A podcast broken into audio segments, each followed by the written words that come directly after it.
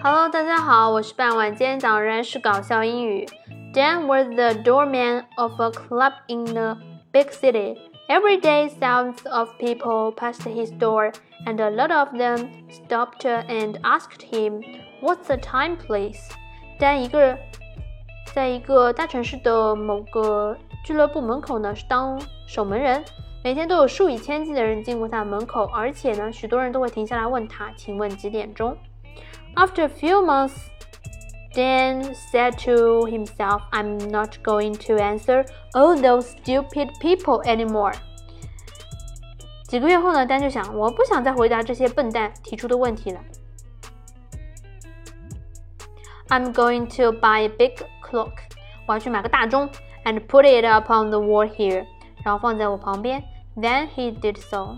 于是呢，他真的是买了个大钟，把它挂到了墙上。 now people aren't going to stop and ask me the time. 现在人们总不会再停下来问我时间了吧？He thought happily. 哎呀，他高兴的了不得了。But after that，可是打那以后，a lot of people stopped, looked at the clock, and then asked Dan, "Is that clock right?"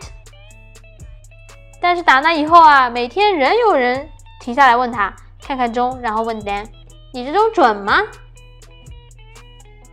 虽然逃掉了被人问时间的痛苦，但是逃不掉被人问钟准不准的痛苦。啊，早知道就不花钱买钟了。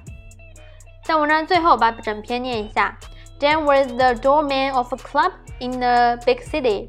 Every day, thousands of people passed his door, and a lot of them stopped and asked him, "What's the time, please?" After a few months, Dan said to himself. I'm not going to answer all those stupid people anymore.